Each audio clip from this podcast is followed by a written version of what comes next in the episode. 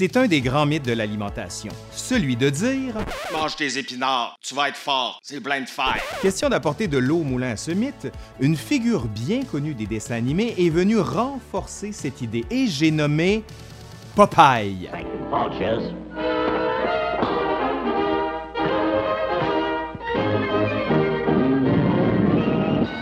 Pour ceux et celles qui auraient manqué ce pan de la culture populaire, je vous résume rapidement la chose. Le dessinateur E.C. Seeger, pense-t-on, attribue la force dont Popeye a besoin pour sauver sa bien-aimée Olive des griffes de l'infâme Bluto à la forte teneur en fer des épinards qu'il mangeait avec appétit.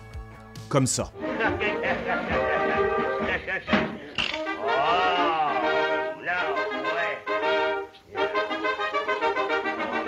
Les épinards forts en fer. L'idée est un mythe. Et Seeger n'a jamais prétendu que Popeye puisait sa force dans le fer des épinards. Nope. Si vous cherchez les internets, vous allez rapidement tomber sur une histoire assez bizarre. Celle voulant que cette idée, celle de la teneur en fer des épinards, viendrait d'un chercheur qui, au 19e siècle, travaillait sur chaque aliment et qui aurait imprimé une virgule au mauvais endroit et qui aurait ainsi fait des épinards un aliment ultra puissant en fer. Ce dernier aurait inscrit 35 grammes de fer pour les épinards au lieu de 3,5 grammes. C'est pas une petite erreur, mais attendez un peu avant de raconter cette histoire-là. Pourquoi? Eh bien, ça aussi, c'est un mythe. Allez, aujourd'hui à l'Histoire nous le dira, le mythe du fer dans les épinards et le mythe de l'histoire du pourquoi de cette supposée erreur. C'est clair? Ben, regardez bien.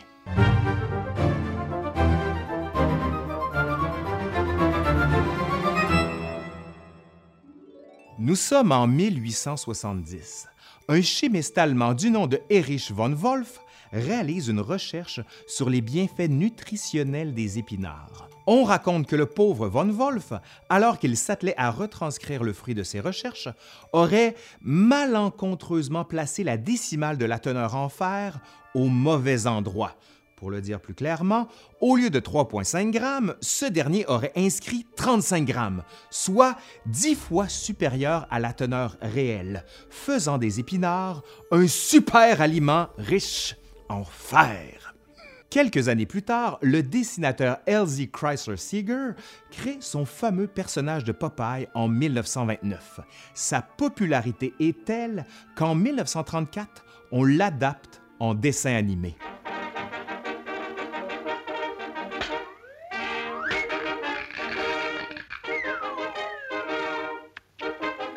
On raconte que Seeger, influencé par l'erreur de Von Wolf, aurait fait des épinards un super aliment donnant à son Popeye une force capable de réaliser tous ses désirs.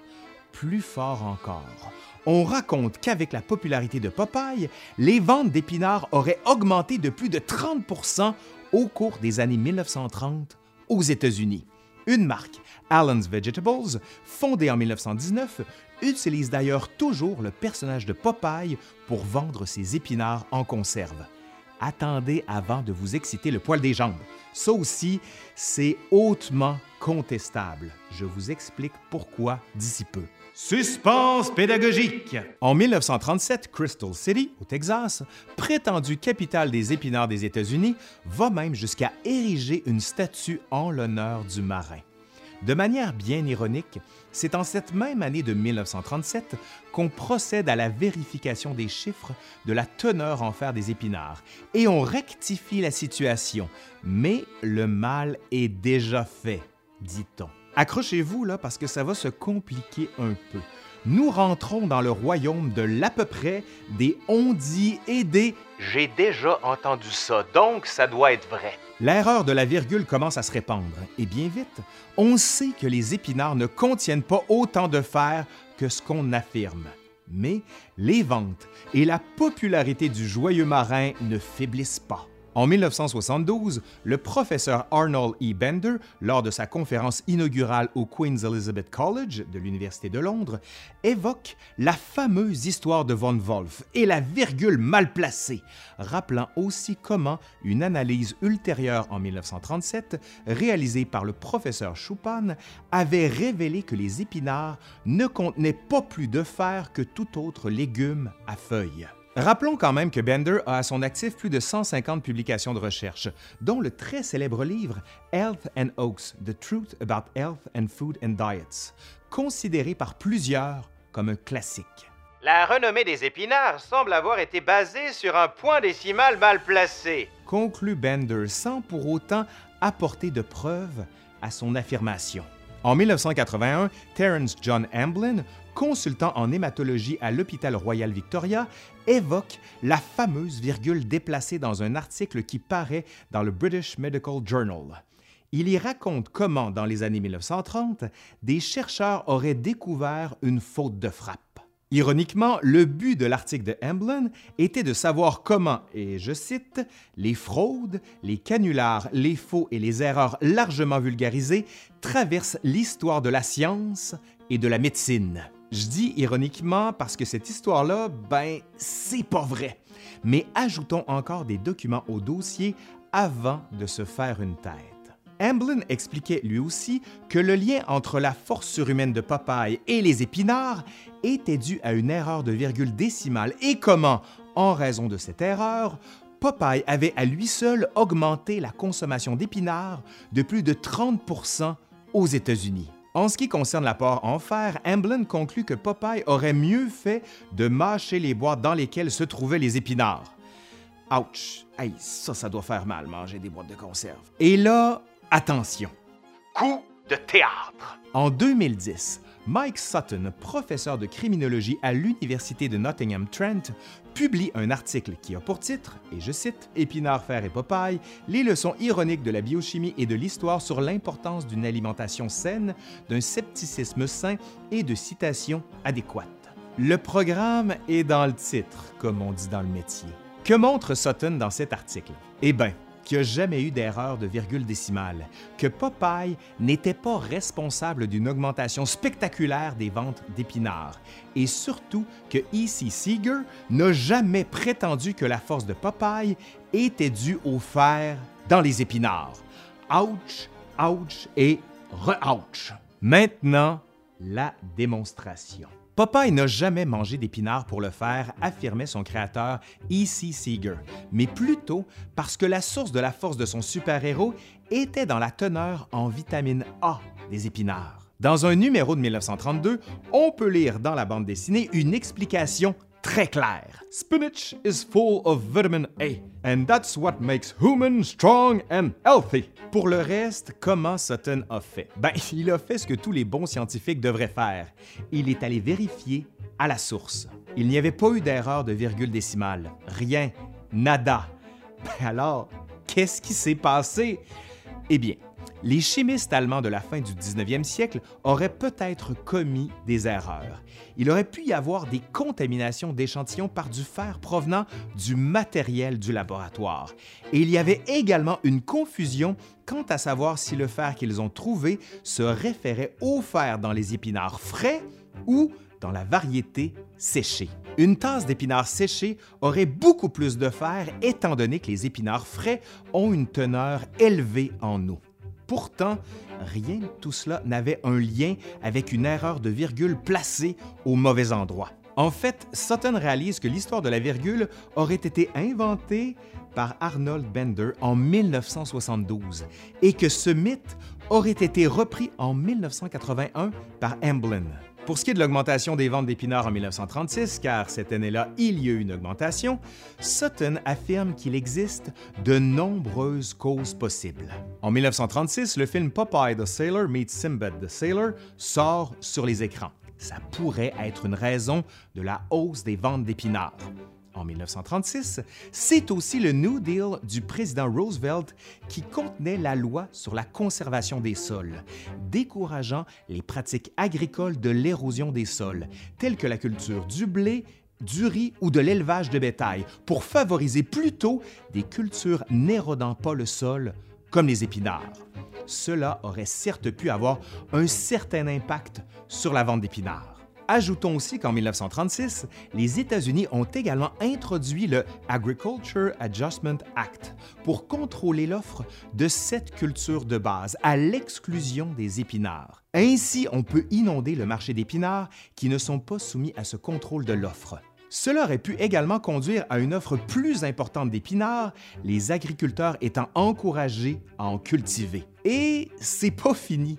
En 2014, un anthropologue norvégien nommé Ole Bjorn Rekdal a publié un examen sur la façon dont le mythe de la virgule décimale s'était propagé dans la littérature académique. Ceux qui racontaient l'histoire ont simplement plagié une référence solide, Amblin en 1981 ou encore ont cité quelqu'un qui, à son tour, avait cité Emblin. Selon Rekdal, il s'agit ici de l'incarnation parfaite de la légende urbaine académique. En 2019, Michael Mielezik et Janine Moll vont encore plus loin. Ils tâchent de comprendre comment le mythe liant les épinards au fer s'est construit. La première référence évoquant la teneur en fer des épinards a été analysée dans un petit tableau publié en 1846 par Louis Édouard Salmuller. Une autre référence se trouve dans un tableau de Thomas Richardson en 1848. En 1852, on retrouve dans une encyclopédie un article anonyme sur le fait que les épinards sont un légume riche en fer, et c'est la première fois qu'on fait ce lien-là. Cette affirmation se retrouve également dans un journal médical. Plusieurs autres auteurs dans les années 1850 et 1860 ont repris l'idée que l'épinard est un légume riche en fer. Jacob Moleschott, physiologiste néerlandais dans les années 1850, devient le premier à présenter les résultats de la teneur en fer des épinards à un public plus large. Au-delà de ça, Moleschott était également l'auteur anonyme de l'article encyclopédique qui rapportait pour la première fois explicitement le lien entre les épinards et le fer, disant justement que les épinards sont riches en fer. Moleschott a admis plus tard être l'auteur de l'article sur le lien entre les épinards et le fer en 1852. Tout est dans tout, comme on dit. Il est possible que tout ça ait été à l'origine de l'erreur décimale, du moins dans le sens des incertitudes de l'ordre de grandeur qui existait. En tous les cas, cela pourrait expliquer pourquoi certaines personnes ont trouvé l'histoire convaincante. Cependant, sans les notes de Jacob Moleschott, il est extrêmement difficile de comprendre comment le mythe des épinards riches en fer a survécu à la première phase de sa vulgarisation. À la suite des publications de Moleschott, l'idée que les épinards sont exceptionnellement riches en fer se répand encore plus. À la suite de ça, Von Wolf, celui dont j'ai parlé au début, a voulu analyser plus finement la chose. En 1865, une première version de ses analyses est publiée. À aucun moment, il ne met l'accent sur le fait que les épinards sont riches en fer. Bref, le mythe ne vient pas de lui, mais de ceux qui l'ont précédé. Et c'est pas encore fini. Ben non. Gustan von Bunge, physiologiste à l'Université de Bâle, est l'autre scientifique accusé d'être responsable de l'établissement du mythe selon lequel les épinards sont riches en fer, en raison, je vous le donne en mille, d'une erreur décimale qu'il a commise. En 1892, Bunge remet ouvertement en question les analyses de von Wolf sur la base de deux exemples, la teneur en fer des fraises et la teneur en fer des épinards qu'il trouva tous deux trop élevés. Bunge déclare Selon une analyse, 100 grammes de feuilles séchées d'épinards contiendraient un demi-gramme de fer, ce nombre est 16 fois trop élevé. Selon toute évidence, cet article pourrait être à l'origine de la légende de l'erreur décimale dans la mesure où on évoque le nombre beaucoup trop élevé de fer dans les épinards dans les analyses réalisées précédemment. Malgré ça, Bunge pensait que les résultats qualitatifs confirmaient toujours les anciens rapports selon lesquels les épinards étaient riches en fer, mais avec une quantité beaucoup plus faible. Par la suite, la légende selon laquelle les épinards étaient riches en fer avait été bien établie aux États-Unis. Au début du 20e siècle, elle est largement utilisée dans des milliers de publicités. Certains médecins commencent même à affirmer que les grands noms de la boxe, comme Jack Dempsey, Joe Louis ou encore Max Baer, mangeaient des épinards parce que, je cite, il y avait du fer dedans. Ben oui, on en revient à ça. Mais au final, est-ce que les épinards sont une bonne source de fer? Ben, ça dépend. Une tasse d'épinards cuits, soit environ 250 grammes, contient environ 6,5 mg de fer, ce qui est une bonne quantité étant donné qu'une personne moyenne a besoin d'environ 8 mg par jour. Mais il y a un autre problème. Les épinards sont riches en acide oxalique qui inhibe l'absorption du fer. En fait, les épinards ne sont pas la meilleure source de fer qui puisse être, et Popeye n'a jamais prétendu que sa force venait du fer dans les épinards. Donc, la prochaine fois que vous voyez Popeye manger des épinards, n'oubliez pas que c'est la vitamine A qu'il veut et pas le fer. Allez, c'est fini pour aujourd'hui. J'espère que ça vous a plu. Si c'est le cas, ben faites un pouce par en l'air, commentez, partagez, faites vivre la vidéo allez voir le Patreon aussi, ça aide. Allez, je suis Laurent Turcot de l'Histoire nous le dira et je vous dis à la prochaine. Allez, bye!